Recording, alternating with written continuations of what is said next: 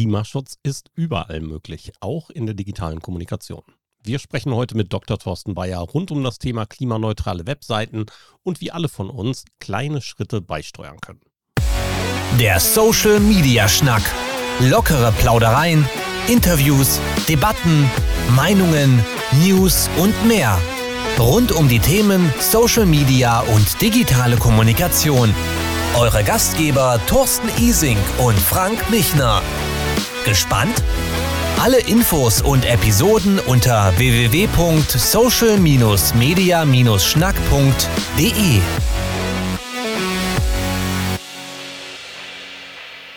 Wir bemühen uns, und wir diskutieren viel über Dinge wie CO2-Verbrauch, über Fußabdruck, über Klima, über Klimaschutz, über Klimawandel, über viele, viele Dinge, die da draußen so passieren und die wir selbstverständlich auch mit anderen Menschen besprechen müssen. Unter anderem natürlich auch mal beleuchten, das, was wir hier tun. Internetseiten, Social Media, Podcast-Produktion, Live-Talks und sowas. Das frisst ja auch alles Energie, Frank. Ja, und ganz ehrlich, äh, ich habe mich da noch nie so intensiv mit befasst, aber als ich von unserem Gast gehört habe, habe ich als erstes Mal auf seinen Seiten meine Webseite getestet, ob sie denn vielleicht wenigstens etwas nachhaltig ist. Und äh, das Ergebnis war nicht ganz so schlecht, aber es gibt auch noch eine Menge zu optimieren. Wir haben einen Experten für Webnachhaltigkeit, der aber auch gleichzeitig sagt, das hat aber auch mit SEO zu tun und er ist auch ein technischer SEO. Und ich freue mich, dass wir Thorsten, Dr. Thorsten Bayer zu Besuch haben heute, mit dem wir über Nachhaltigkeit, Webseiten und digitale Kommunikation sprechen. Herzlich willkommen. Ja, hallo ihr beiden. Ich freue mich, heute da zu sein. Thorsten, du bist eigentlich promovierter Chemiker, du bist Wirtschaftsjournalist, du hast ganz viel im Internet schon publiziert zu diesem Thema Nachhaltigkeit, nachhaltige Webseiten und Co. Wie kommt man denn als promovierter Chemiker dazu, sich in diesem Kontext damit auseinanderzusetzen? Genau, das ist immer die spannende Einstiegsfrage. Ich habe also Chemie studiert, wie du richtig nachgelesen hast, wollte dann auch irgendwas mit Chemie und Internet dann machen, weil ich mich während dem Studium schon immer damit beschäftigt habe. Aber damals, das war 1996, gab es eigentlich noch das Internet, so wie wir es heute haben, äh, war ja noch ganz anders und äh, es gab auch keine Stellen. Wenn du irgendwas mit Internet machen wolltest, hast du die großen Chemiefirmen gefragt, habt ihr da was? Ja, Internet haben wir gehört, kennen wir noch nicht. Und dann war halt der Ausweg für mich, äh, irgendwo dann selbst eine Firma zu gründen. Die ist jetzt auch gerade 25 Jahre alt geworden, 1998, 1. April. Selbes Gründungsjahr wie Google, das ist auch so ein Fun Fact, den ich dann immer gerne sage bin dann so durch die Lande gezogen als Consultant in den ersten Jahren, habe immer schon Webseiten gemacht, optimiert, habe den Leuten erklärt, was sie mit diesem Internet überhaupt so machen können. Das kann man heute eigentlich keinem mehr erzählen. Das ist so selbstverständlich für die jungen Leute geworden. Und bin dann irgendwann nochmal zurückgekommen äh, als Chemiker zu dem Nachhaltigkeitsthema, weil ich dann irgendwann den Klick hatte, Moment, eine schnelle Seite, die wenig Datenvolumen hat, ist ja auch nachhaltig. Und dann kannst du wieder den Bogen zur Chemie zur IT spannen und zu dieser eigentlich für einen Chemiker total langweiligen Verbindung CO2, äh, mit der du eigentlich nichts anfangen kannst, aber die uns ja natürlich so viel Probleme macht. Und das ist so der Bogen in 25 Jahren und habe dann auch, wenn ich das noch ergänzen darf, mit Web for Nature so eine Initiative mitbegründet, wo wir halt auch aufklären wollen. Frank hatte eben gesagt, er hat sich nicht so viel damit beschäftigt, hat erst mal einen Test gemacht. Das passiert mir sehr oft, wenn ich irgendwo einen Vortrag mache, dann ziehen die Leute immer so ihr Smartphone und machen dann erstmal einen Test. Dann sagen sie, oh, das sieht aber nicht so ganz gut aus. Manchmal, oh, ich muss mir irgendwo anrufen, oh, da müssen wir was tun. Das ist so immer die Antwort. Und deswegen freue ich mich heute über, mit euch über dieses Thema sprechen zu können. Was bedeutet das denn überhaupt konkret? Also natürlich ist es so, alles, was da draußen in irgendeiner Form digital produziert wird, kostet Energie, dadurch wird CO2 freigesetzt, dafür brauchen wir möglicherweise eine Lösung, um das zu reduzieren. Ist das im Kurzform richtig ausgedrückt?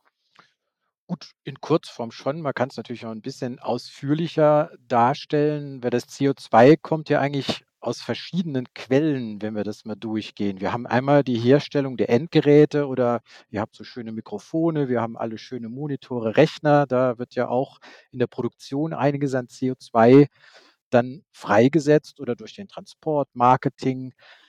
Dann haben wir irgendwo dann Webseiten, die in Rechenzentren liegen. die müssen natürlich auch gebaut und haben auch sehr viel, äh, an, äh, Infrastruktur. Das muss hergestellt werden, da hast du das CO2. Und dann verbraucht das Ganze natürlich auch Strom im Betrieb. Das heißt, wir kommunizieren jetzt hier, aber da wird natürlich auch Strom verbraucht bei mir, bei euch und auf dem Weg zu euch. Und natürlich, die Daten fließen ja alle irgendwo zentral in 'nem Rechenzentrum zusammen. Also, so ganz kurz, äh, kann man es noch mal zusammenfassen, wo da, äh, Strom verbraucht wird und wo eben CO2 dann eben freigesetzt wird, wenn wir eben nicht so viel regenerative Energie im Spiel haben wie in Skandinavien zum Beispiel oder in anderen Ländern. Ganz kurz und knapp ausgedrückt, wir sollten nicht so viel Müll ins Internet kippen. Das würde schon ganz schön viel Gutes der Umwelt ge gegenüber tun. Ja gut, ich habe noch mal nachgeguckt. Es gab hier so 'ne interessante Studie. Was denkt ihr denn, was pro Minute pro Internetnutzer an Daten ins Internet gestellt wird? An Daten in in, ähm in Veröffentlicht wird, zum Beispiel, Speichergröße. dass irgendwo Videos hochgeladen werden, Webseiten erstellt werden, Social-Media-Posts pro Ja, Nutzer pro Minute. in in Megabyte oder in In Gigabyte? Möchtest Megabyte, ja. In Megabyte. Boah.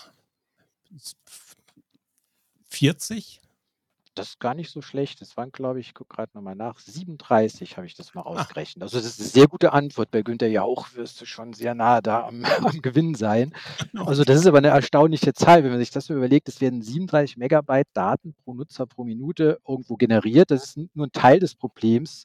Das andere Problem ist, dass die dann irgendwo verbleiben und dann irgendwann keiner mehr braucht und irgendwo als Digital Waste oder Müll im Internet rumliegen.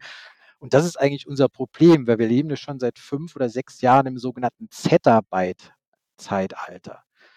Zettabyte ist so 'ne schöne Einheit, also 10 hoch 21 Byte. Du kannst auch sagen Milliarden Terabyte. Also, nimm dir mal 'ne Festplatte, die 'n Terabyte hat, nimm 100.000.000.000 und alles, was du da unterbringen kannst, das ist so im Internet so geschätzt im Moment an Daten verfügbar.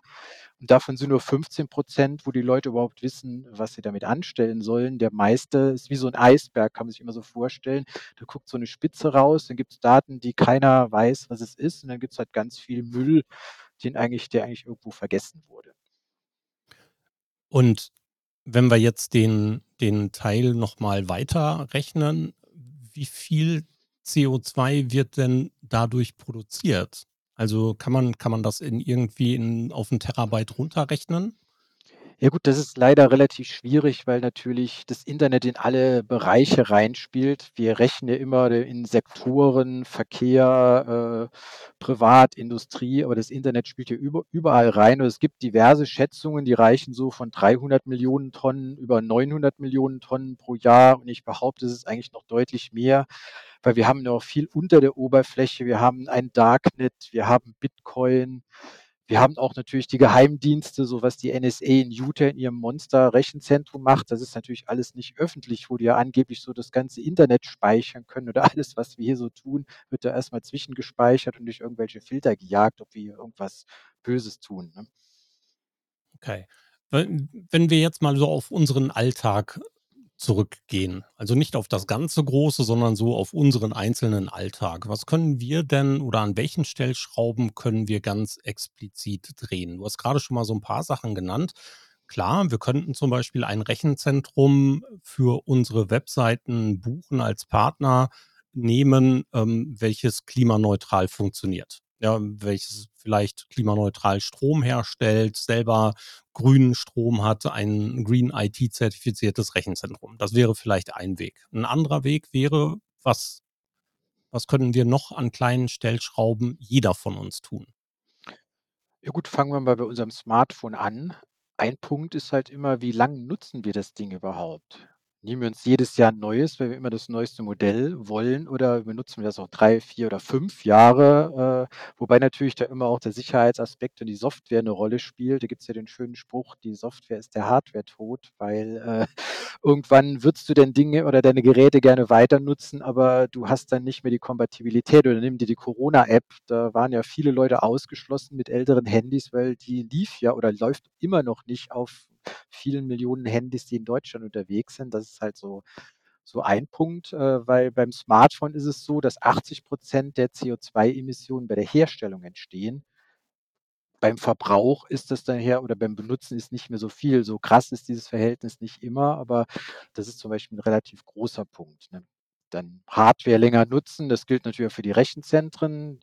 Die verschrotten auch immer fleißig Server irgendwann oder schreddern die, weil die irgendwelche Verträge haben, dass so 'n Server halt 5 Jahre genutzt werden kann oder ich weiß nicht wie lang. Und auch wenn er noch funktioniert, wird er trotzdem ausgetauscht, weil das so in den Verträgen steht. Und es gibt natürlich auch die Möglichkeit, äh, Gebrauchtgeräte dann noch mal zu kaufen. Das ist ja auch 'n ganz großer Markt, neben dann nachhaltigen Smartphones wie zum Beispiel Fairphone oder Shiftphone, was man haben kann, wo ich Teile selbst auch austauschen kann, das Ding nicht wegwerfen muss, wenn mir irgendwo was kaputtgeht. Äh, das ist halt so so ein technischer Teil. Und dann kann man natürlich auch in die Software reingehen. Eine beliebte Geschichte am Smartphone ist zum Beispiel auf den Dark Mode zu wechseln. Ich weiß nicht, ob ihr den auch eingestellt habt. Auf'm Smartphone macht man das, wenn man merkt dann nämlich, man braucht halt 'n bisschen weniger Strom wegen der halt den Bildschirmen und der Technik. Das hilft auf'm Computermonitor, auf den heute gängigen wenig, aber auf'm Smartphone kann ich da auch zum Beispiel Strom sparen. Das sind so 'n paar Stellschrauben, wenn wir auf der der Nutzerseite bleiben. Das heißt also, generell vermeiden vor äh, Ausgleichszahlungen machen ist sowieso gesetzt. Und das heißt aber dann auch bei der Entwicklung einer Webseite drüber nachzudenken und da bin ich ja ne sehr nah an dem Thema SEO, ähm, zu sagen: „Mach das so optimiert und so komprimiert wie möglich, weil du dann so wenig wie möglich Suchenergie verbrauchst und Energie ansonsten verbrauchst.“ Oder ist das verkehrt gedacht?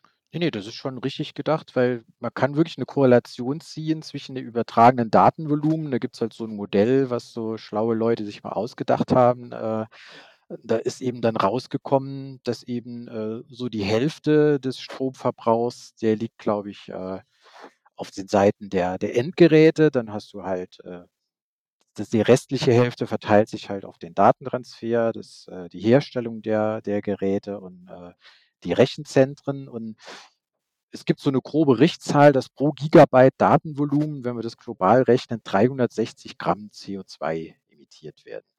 Das kann man auch irgendwo in Autokilometer umrechnen, je nachdem. Das sind so 2, 3 Kilometer, äh, die man halt irgendwie mit 'nem Benziner oder Diesel fährt. Äh, kommt drauf an, um da so 'ne Analogie zu ziehen. Und wenn wir aber dann sehen, wie viel Gigabyte Daten so irgendwo übertragen werden, kommt da halt auch dann eben diese am Anfang genannte Summe dann zustande. Aber wie du gesagt hast, äh, 'ne schnelle Website, äh, oder 'ne nachhaltig optimierte Website ist eben dann automatisch auch schneller, weil halt eben weniger Daten fließen müssen.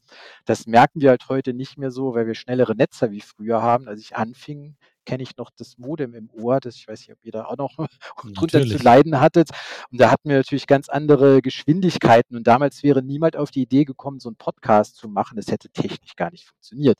Wir hätten nur Standbild und abgehackt und und dadurch, dass das eben möglich wurde, das sind dann die Rebound-Effekte immer, es wird irgendwo was technisch möglich und dann wird's halt sehr exzessiv genutzt und führt dann immer auch zu zu zu mehr äh, mehr Emissionen dann in dem Fall. Aber das ist so grob gesagt, äh, die Richtung, die man da denken muss, ne? Und da können wir ja wirklich die kleinsten Veränderungen machen, um das das schon ein Stückchen besser zu machen. Also, es geht ja nicht da drum, dass wir irgendwie komplett 100 % überall immer erreichen müssen. Das haben wir ja auch in vielen anderen Bereichen, sondern Schritt für Schritt einen Teil dazu beitragen.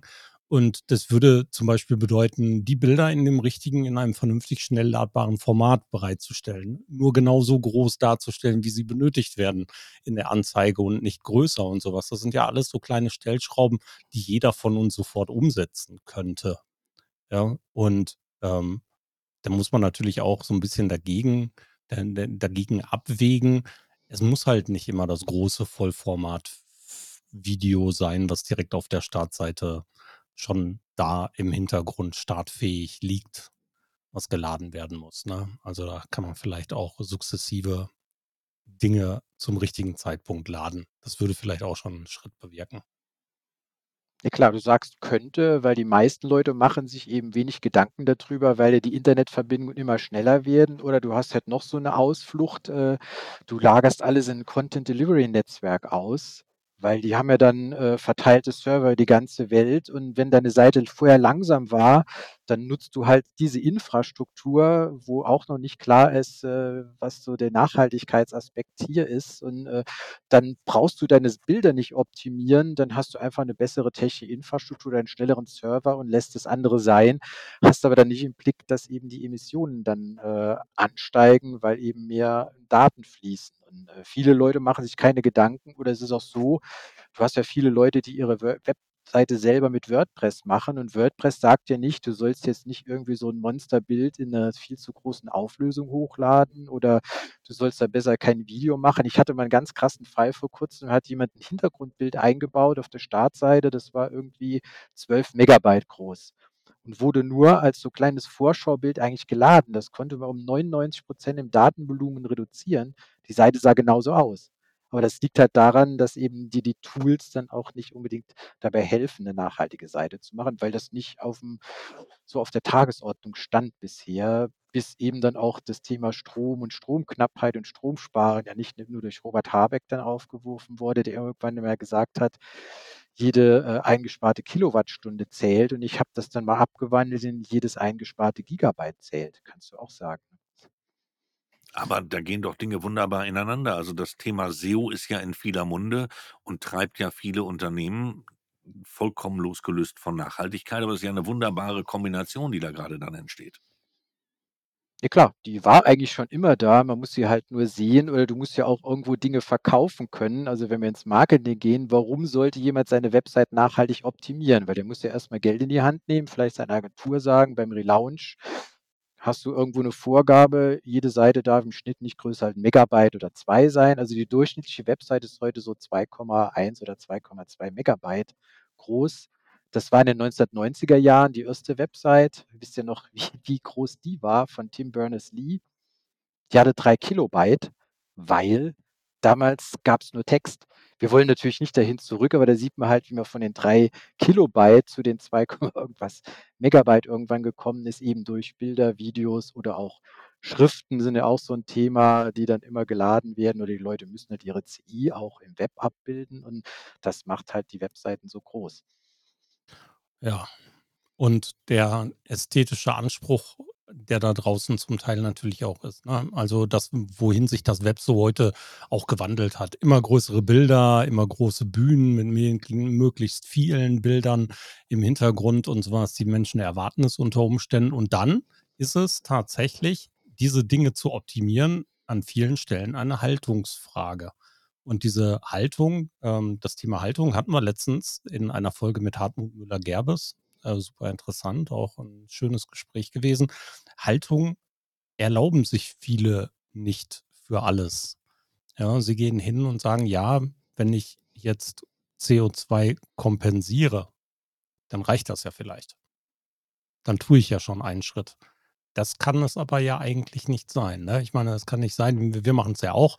Wir pflanzen einen Baum in Deutschland für jeden Gesprächsgast, der da ist. Das reicht aber natürlich nicht. Ja, damit retten wir nicht den, den Wald, damit retten wir nicht die Welt, damit retten wir nicht das Klima, sondern wir müssen zusehen, dass wir an möglichst vielen Stellen irgendwelche Dinge machen.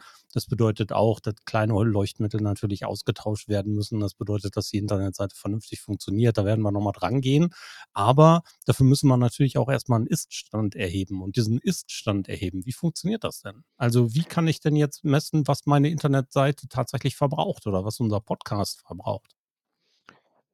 Ja gut, bei einem Podcast kannst du es ja wahrscheinlich sehen. Du hast ja irgendwann die Folge, wenn du die dann hochlädst, die wird dann von YouTube oder den Portalen wahrscheinlich noch ein bisschen optimiert, aber da ist meistens nicht mehr so viel drin oder die spielen das dann den Leuten aus, je nachdem, welches Endgerät die dann nutzen.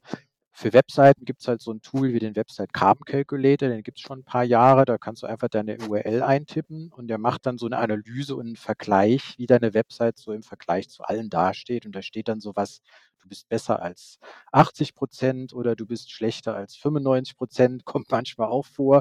Und dann haben die Leute dann irgendwie schon einen Anspruch, oh, wir wollen aber jetzt doch jetzt nicht so schlecht sein. Oder man wirft halt eben ein paar Marktbegleiter in die in das Tool und guckt mal, wie die so dastehen und kann dann vielleicht auch sehen, äh, wie man die irgendwo an anderer Stelle überholen kann. Vielleicht, äh, wenn eben auch die die Besucher der Seiten irgendwann mal das Thema mehr auf dem Radar haben und die gucken auch, wie du bei Lebensmitteln auf Siegeln oder irgendwelche Gütesiegel guckst oder ob die Leute irgendwas kompensieren. Äh, so gucken die Leute vielleicht auch auf Webseiten irgendwann mal: „Aha, da wird irgendwas gemacht.“ Und du hast eben das das Wort Kompensation angesprochen. Das ist ja natürlich dann wird's halt relativ schwierig, wenn wir über Kompensation dann sind wir auch relativ schnell immer bei Greenwashing und da kann man halt sehr kontroverse Diskussionen führen. Aber wie du auch richtig gesagt hast, ist Kompensation immer der letzte Schritt.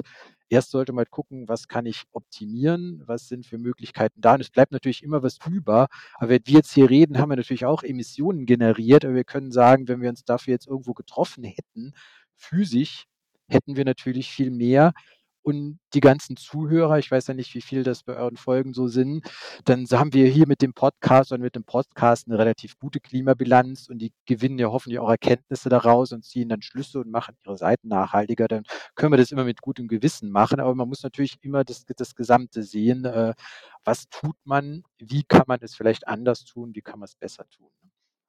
Jetzt haben wir da draußen oftmals die Situation, dass Menschen und Unternehmen so wie eben schon mal angesprochen, Dinge gegeneinander abwägen. Und oft ist es Profit, Wirtschaftlichkeit gegen Klimaschutz und Co. Leider. Wie kriegen wir es hin, dass sich mehr Menschen damit beschäftigen und möglicherweise ihre Haltung dazu überdenken? Wir haben dieses Problematik ja in ganz vielen Bereichen. Es sind ja nicht nur Webseiten. Ganz schlimm finde ich Thematik Blockchain zum Beispiel. Ja, wo ja ein unfassbarer großer Aufwand an Energie betrieben werden muss, der letzten Endes aber nur kleine Veränderungen hat. Ja, technisch ist das toll. Technisch ist das eine schöne Sache und man kann darüber nachdenken und sicherlich auch bahnbrechend in manchen Bereichen gewesen, aber tatsächlich im Klimaschutz wahrscheinlich äh, eine der schlimmsten Erfindungen, die wir gemacht haben, was das angeht. Wie schaffen wir es, Menschen mehr die Haltung ans Herz zu legen, hier genauer hinzugucken? Ja gut, ein Punkt ist natürlich erst immer mal aufklären, weil was ich nicht weiß, kann ich ja nicht verbessern. Und viele Leute denken halt, äh, so der Stromverbrauch an ihrem Endgerät oder Fernsehen oder sonst was, das ist alles, was passiert. Aber das ist nur die kleine Spitze des Eisberges, weil da hängt ja hinten hinten ganz viel dran. Also wenn wir das halt schon mal schafft, dass die Leute selbst ein Bewusstsein haben und ein Problembewusstsein, da hilft zum Beispiel auch, es gibt so Browser-Add-ons, kannst du installieren und dann siehst du halt, was du an Datenverkehr auf deinem Browser hattest oder du kannst auch in deine Fritzbox oder deinen Internetrouter gehen. Der hat normalerweise auch eine Statistik, was ist hier so pro Woche, Monat angefallen und da kann man dann mal gucken, was war denn da? Ach, da haben wir ganz viel Netflix geguckt und dann hast du so einen riesen Peak dann in deiner deiner Kurve drin. Also, so kann man erst mal rangehen. Also, ich bin 'n Naturwissenschaftler und der Naturwissenschaftler muss immer erst alles messen.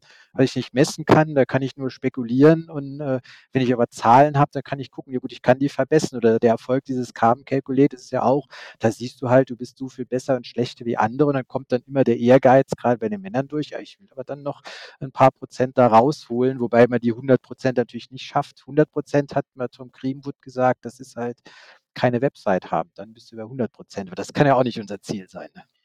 Ne, definitiv nicht. Äh, dieser Carbon Calculator, den du gesagt hast, ähm, äh, liefert der dann auch konkrete Handlungsempfehlungen, was auf meiner Webseite zu ändern wäre oder was möglich wäre? Oder ist es einfach nur die Kalkulation und der Rest bleibt Ne, das ist nur 'ne ausprobiert? Kalkulation und der macht auch dann noch 'ne Schätzung pro Jahr, wobei man die auch nicht so glauben kann, weil der geht dann anhand von Besucherzahlen aus, aber das ist 'ne sehr grobe Schätzung. Dann musst du wirklich tiefer ins Detail gehen. Da gibt's noch mal andere Tools. Es gibt auch 'n Tool, das heißt EcoCrader. Das ist auch 'n sehr tolles Tool. Das kennen die Leute, die die Suchmaschinenoptimierung machen, in ähnlicher Form so so von PageSpeed Insights oder so. Und das ist dann noch mal um den Nachhaltigkeitspart ergänzt und der nutzt auch die Daten, weil es gibt halt auch zum Beispiel, wenn wir jetzt ins Technische gehen, zum Beispiel, wenn sich jemand mit Core Web Vitals von Google beschäftigt, da steckt auch einiges an Nachhaltigkeit drin. Zum Beispiel, wie schnell ist irgendwie was zu sehen auf der Seite, wie stabil ist der Seitenaufbau? Da musst du nämlich dann auch technisch abrüsten, deine Bilder optimieren und vielleicht auch deine JavaScripte irgendwo etwas, äh, ausmisten, äh, damit das halt auch gute Werte dann gibt. Und, äh, von daher gibt's dann da, wenn man sehr tief in die Technik einsteigt, dann natürlich auch auch die Profi-Tools dafür. Und da kommt stehen natürlich auch die Handlungsempfehlungen drin, aber das ist dann nicht so trivial. Klar, ich kann den Leuten immer sagen: „Guckt euch mir eure Bilder an.“ Braucht ihr überhaupt so viele Bilder? Ist ja auch 'n Punkt. Braucht ihr 'n Bilderkarussell auf der Startseite? Äh, das ist irgendwie mal Mode gewesen, aber das wird ja meistens gar nicht gesehen. Das sind dann irgendwie 5 Bilder und ich sehe nur das erste und switche schon weiter und, äh, das wird trotzdem alles geladen. Oder du hast halt kein sogenanntes Lazy Loading an. Das heißt, dann werden die Bilder ja erst geladen, wenn du irgendwie im Scrollbereich dahin kommst. Wenn du das nicht anhast und hast dann so 'ne ellenlange Seite wie spiegel.de oder irgendeine, da kannst du ja 20 Bildschirme scrollen und wenn die alle Bilder am Anfang an laden würden, wäre die Seite natürlich grottig langsam. Der wird immer erst nachgeladen, wenn man runterscrollt. Und das sind dann so so so technische Dinge, die aber auch die Leute oft überfordern. Dann geht's eher daran, dass eben, wenn wir bei WordPress oder so im System bleiben, dann sind die Entwickler gefragt, nachhaltige Templates zu entwickeln. Oder man muss eben dann wissen, welches Template wähle ich, das ist eben viel nachhaltiger wie 'n anderes und ich kann denselben Effekt erzielen. Also, da muss halt noch sehr viel passieren und da ist halt auch noch irgendwo nicht das Bewusstsein dafür da. Also, wie ich gesagt habe, wir brauchen erst mal das Bewusstsein und dann können wir auch irgendwann in in die Handlung kommen. Und was du von Haltung gesagt hast, ist natürlich auch 'n Punkt. Äh, Nachhaltigkeit, äh, kostet normalerweise Geld, ne? Das ist 'n Irrglaube zu denken, äh, wir machen das alles nachhaltig und sparen noch Geld dabei. Oder über die Kompensation, wie wir geredet haben. Du kompensierst zum Beispiel immer nur die die Scope 1 und 2 Emissionen und alles, was Scope 3 ist. Da fällt auch der ganze Nutzen deiner Produkte dazu. Also, zum Beispiel haben Firmen wie wie Apple oder Google entstehen die meisten Emissionen bei der Nutzung ihrer Software und Produkte und nicht bei der Herstellung oder bei dem Bau von Rechenzentren oder bei Apple bei dem äh, bei der Produktion von Smartphones und das wird gar nicht kompensiert. Das ist auch in den ganzen Regeln nicht drin. Deswegen ist die ganze Kompensationsgeschichte, äh, schwierig aus vielerlei Hinsicht, ne? Und die EU ist ja grade auch aktiv, äh, so bestimmte Wortschöpfungen wie klimaneutrale Website, äh, oder so irgendwas oder was ist überhaupt klimaneutral, äh, ist ja auch kritisch zu hinterfragen oder manche sind ja sogar klimapositiv. Ich habe mal klimapositive Tankstellen gesehen, das fand ich interessant. Äh, das ist halt schon dann schwierig dann, weil die Leute dann denken: „Oh, ich tue was Gutes“, aber sie tun eigentlich gar nicht Gutes, weil das halt reines Greenwashing ist. Aber im Prinzip wir sind ja jetzt in Deutschland, wir sind 3 kluge Köpfe, müssten wir doch sofort hergehen und müssten das klimaneutrale Zertifikat entwickeln, das du für die Webseite entwickeln beziehungsweise erwerben kannst für die Zahlung von XY. Was mich wundert, gibt es da noch nichts in der Richtung? Normalerweise sind wir doch in DIN Normen und Zertifikaten ganz weit vorne in der Welt. Ja, aber das wäre ja schon wieder der totale Quatsch, wenn ich mir das Zertifikat einfach nur kaufen kann. Das wäre albern. Ja, aber wir könnten ja einen Test entwickeln, den du absolvieren musst. Ich, äh, gucke hier immer mit einem Auge auf den Test meiner Seite. Die ist also um 55% besser als die anderen Getesteten. Und bei einem Besuch, äh, äh, gibt es nur 0,42 Gramm CO2, die ausgestoßen werden. Was immer das heißt, je weiter du nach unten kommst, desto schrecklicher wird es dann, weil du könntest auch für den Besuch auf meiner Webseite, wenn du das in der Jahresbilanz nimmst, so ist das dann hier gerechnet 9.608 Tassen Tee kochen und dann Da musst muss du halt wieder nöckelig das ist. dazwischenspringen. Was nutzt dir dieser Wert, wenn du 'n tollen Wert hast? Ja, du bist 54% 55% besser als die anderen getesteten Webseiten. Ich habe den Social Media Schnack eben durchgelaufen lassen. Er ist 54% schlechter als die anderen getesteten Webseiten. Jetzt hast du 'n tollen Wert, das kannst du jetzt auf deine Internetseite schreiben und kannst wegen mir irgendwie 'n Siegel dahinter klemmen, aber es nutzt ja nichts. Das Siegel Nein, das war auch verbraucht dann eher ja es sogar noch mehr, selbst wenn ich dafür 500 € bezahle. Ja, Nein, also wie kriegen wir es ich war ich würde im Scherz gemeint, ja. okay, ich würde jetzt provokant dagegenhalten und sagen: „Warum gibt es nicht vielleicht Bestrebungen, das auf 'ner anderen Ebene tatsächlich an einen Wert zu an einen Richtwert zu klammern?“ Gibt es gesetzliche Bestrebungen zum Beispiel oder gibt es dafür eine Lobby oder gibt es dafür einen Verein, der dafür kämpft, dass es bestimmte Dinge auf Webseiten zukünftig anders geben muss, um hier Emissionen einzusparen? Ja gut, gesetzliche Regelungen gibt's da nicht. Und wenn wir die Politik nehmen und Internet und Neuland, kennen wir alle den berühmten Spruch von Angela Merkel, der ja in diesem Jahr sein zehnjähriges Jubiläum feiert. Also der ist, glaube ich, von der Warte, die sind im Moment immerhin dabei zu versuchen, die Rechenzentren etwas zu regulieren. Aber da gibt's natürlich dann wieder den entsprechenden Aufstand des Branchenverbandes, dass dann die Rechenzentren abwandern. Wobei ich behaupte, ich sitze hier im Rhein-Main-Gebiet, das ist ein relativ ungünstiger Standort für Rechenzentren. Hier ist es wärmer wie im Rest von Deutschland. Wir haben auch eine Wasserknappheit, aber natürlich, wir haben den zentralen Internetknoten und viel sinnvoller wäre es in Deutschland, wenn eben die Rechenzentren in Norddeutschland wären, wo wir auch den Windstrom haben, der teilweise nicht verbraucht wird und, äh, oder wir gehen halt direkt nach Skandinavien und viele Rechenzentren oder Betreiber gehen auch nach Norwegen inzwischen. Das liegt aber auch daran, dass die Genehmigungsverfahren viel schneller sind. Bei uns brauchst du ja für alles Jahrzehnte, um irgendwas zu kriegen. Ich habe letztes Mal gelesen, da kannst du in irgendwie in ein oder zwei Wochen eine Genehmigung für ein Rechenzentrum kriegen paradiesig. Ne? Und dann hängen die das an irgendein See- oder Wasserkraftwerk und sonst wo dran und haben da dann direkt auch den, den grünen Strom, äh, den sie dann dafür brauchen. Und da kannst du übrigens auch relativ sinnvoll sogar Bitcoin-Mining betreiben, wenn die halt irgendwo Strom über haben. Also man kann natürlich über Bitcoin und so viel Negatives reden. Ich finde es auch pervers, aber äh, das fördert eigentlich nur die menschliche Gier, irgendwie, dass dieser Kurs immer höher geht. Aber es gibt ja durchaus bei der Blockchain-Technologie auch sinnvolle Anwendungen. Es gibt ja den Konkurrenten von Bitcoin, das ist Ethereum. Die haben ihre äh, Bitcoin letzt, also ihre Blockchain umgestellt und sparen jetzt 99, irgendwas Prozent Strom, weil das Berechnen dieser neuen Werte jetzt nicht mehr so viel Strom braucht. Und von daher kann man dann auch dort solche Dinge betreiben, wenn man den Strom über hat. Und das ist dann ein Argument, was man auch der Seite dann nochmal äh, zugestehen muss. Ne? Ja, vor allen Dingen unter der, unter der weiter fortschreitenden Entwicklung. Also wir haben ja gemerkt, dass wir eben im Moment solche Technologien wie Blockchain haben, weiterentwickeln und auch weiterentwickeln können in die unterschiedlichsten Richtungen. Aber viele Bereiche der zukünftigen digitalen Welt sich im Moment auf die Konzentration von Blockchain beziehungsweise dieser Web 3.0 Technologie setzen und sowas. Ne? Also da haben wir ja schon die Problematik. Ich, wir wollen ja auch vorankommen. Also müssen wir vorhandene Technologie entweder optimieren oder neue Technologie erfinden. Anders geht es ja nicht.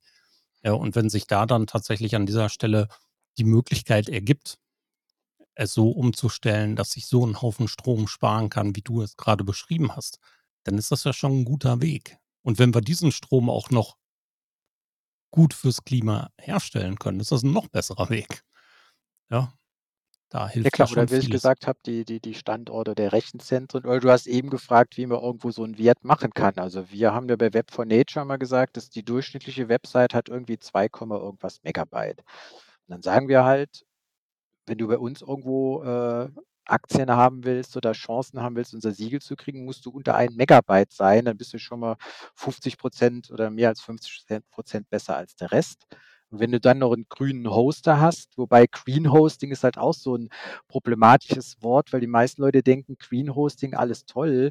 Das kann ja reichen von eigenem Windstrom, Solarstrom, Wasserkraftwerk über Zertifikate. Du kannst doch einfach nur Zertifikate erwerben, hast du irgendwie 51% Grünstrom und dann darfst du dich Green Hosted nennen. Und da sind auch, das muss man auch den Leuten sagen, wenn sie irgendwo Green Hosted hören, sollen sie erstmal bei den Rechenzentren nachgucken, ja, wo haben die denn ihren Strom her? Wo kriegen die den her?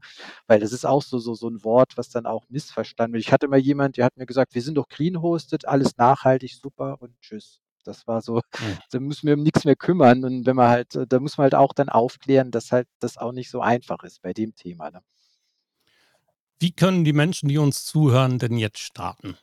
Also das Messen alleine haben wir rausgefunden, hilft nicht, ist aber zumindest ein guter Start.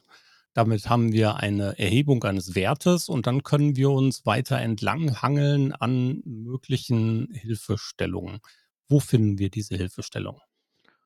Ja gut, da gibt's diverse Bücher schon im Internet dazu. Es gibt dann auch bei bei Web for Nature da unseren Blog, der darüber informiert. Oder man muss sich halt einfach so ein bisschen mit mit Webseitentechnik auseinandersetzen. Ein Punkt ist halt immer, äh, moderne Formate benutzen.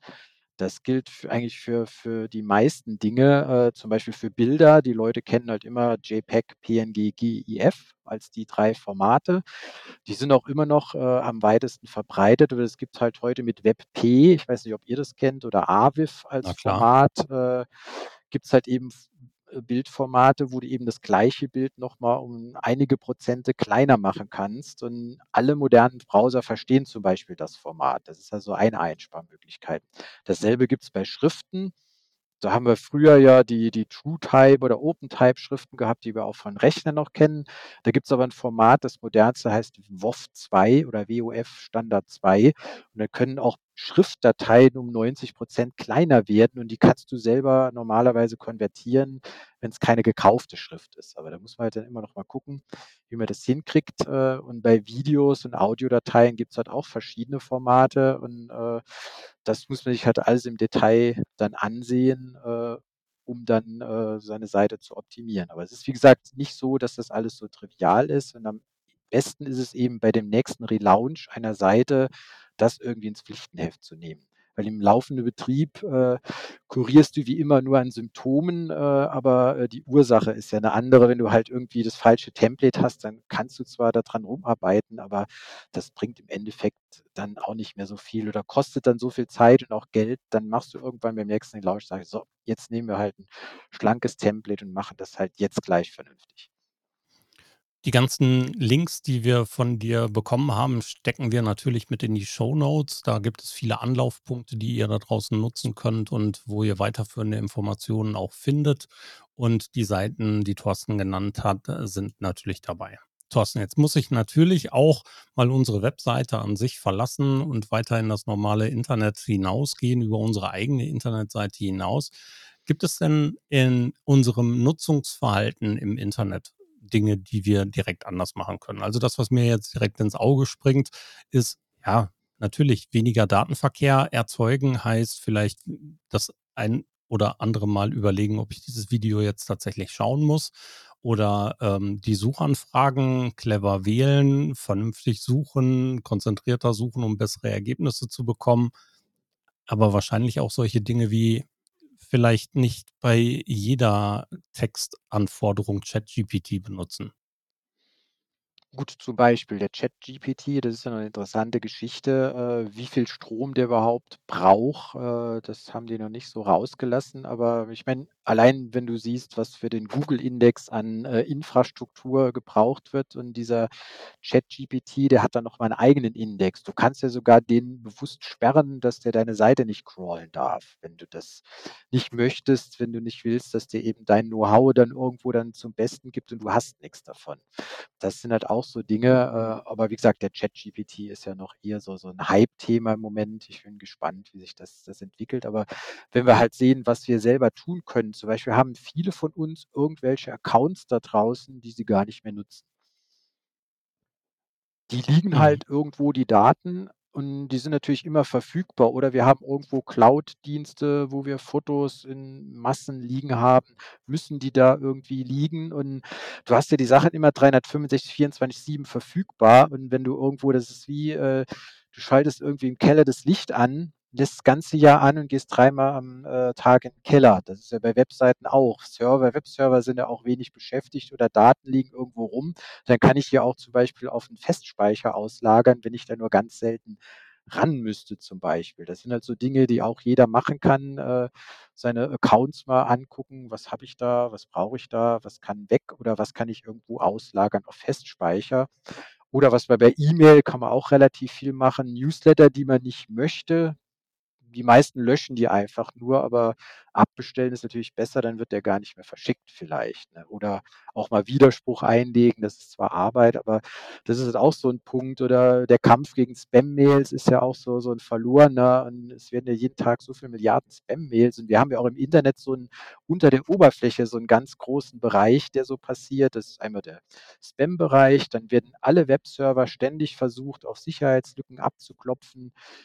Oder Bots kommen vorbei, wie der ChatGPT, der Googlebot und das kann bei manchen Seiten 80 bis 90% vom Datentransfer ausmachen. der unter der Haube ist. Und wenn du dann nur sagst, ich kompensiere nur das, was über der Haube ist, dann hast du natürlich auch schon wieder äh, dir irgendwas schön gerechnet, was du eigentlich nicht darfst. Ne? Da kann man natürlich auch ansetzen auf technischer Seite, dann irgendwo die Bots ein bisschen steuern oder aussperren, wenn du irgendwo immer angegriffen wirst. Aber das ist natürlich auch immer ein Kampf gegen Windmühlen, leider.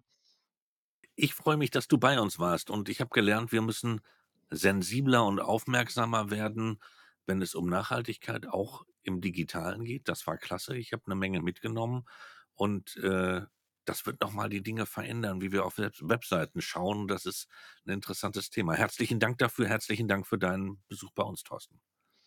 Ja, ich danke euch für die Einladung und hoffe, dass ich da noch ein paar Leute da draußen ein paar Denkanstöße geben konnte oder dass sie überhaupt mal sich mit dem Thema beschäftigen, weil das, äh, denke ich mal, war das Ziel meines Besuchs bei euch. Genau so ist es. Ja, ich freue mich wirklich, dass du da warst, da bist und uns ein paar, ich denke, Impulse dafür gegeben hast, wie wir besser werden können oder was wir verbessern können. Und ich denke, so wird es unseren Zuhörenden auch gehen. Ich bin fest davon überzeugt, dass wir alle etwas tun müssen, um an dem ganzen großen Stück mitzuwirken. Und wenn es auf Web Webseiten funktionieren kann, warum nicht damit anfangen? Thorsten, ganz herzlichen Dank. Euch da draußen sei nochmal die Show Notes an das Herz gelegt, denn da sind die Links drin und selbstverständlich, wir freuen uns auf euer Feedback. Das könnt ihr gerne per Audiokommentar hinterlassen auf www.social-media-schnack.de oder überall dort, wo ihr uns hört, seht oder wo ihr in der Lage seid, mit uns zu kommunizieren. Und nicht vergessen, Montagmorgen 7.30 Uhr. Da machen wir immer den Social Media Schnack Update, das Video Live Talk Pendant zum Podcast, dann auf allen Plattformen, wo man eben auch Videos konsumieren kann. Auch das müssen wir dann durchaus mal in Frage stellen. Also, macht es gut da draußen, alles Gute, bleibt gesund, bye. Schluss für heute beim Social Media Schnack. Alle Infos, Episoden und Mitmachende findet ihr unter www.social-media-schnack.de. Ihr habt Vorschläge, Themen, Anregungen? Meldet euch, schreibt, ruft an. Wir freuen uns.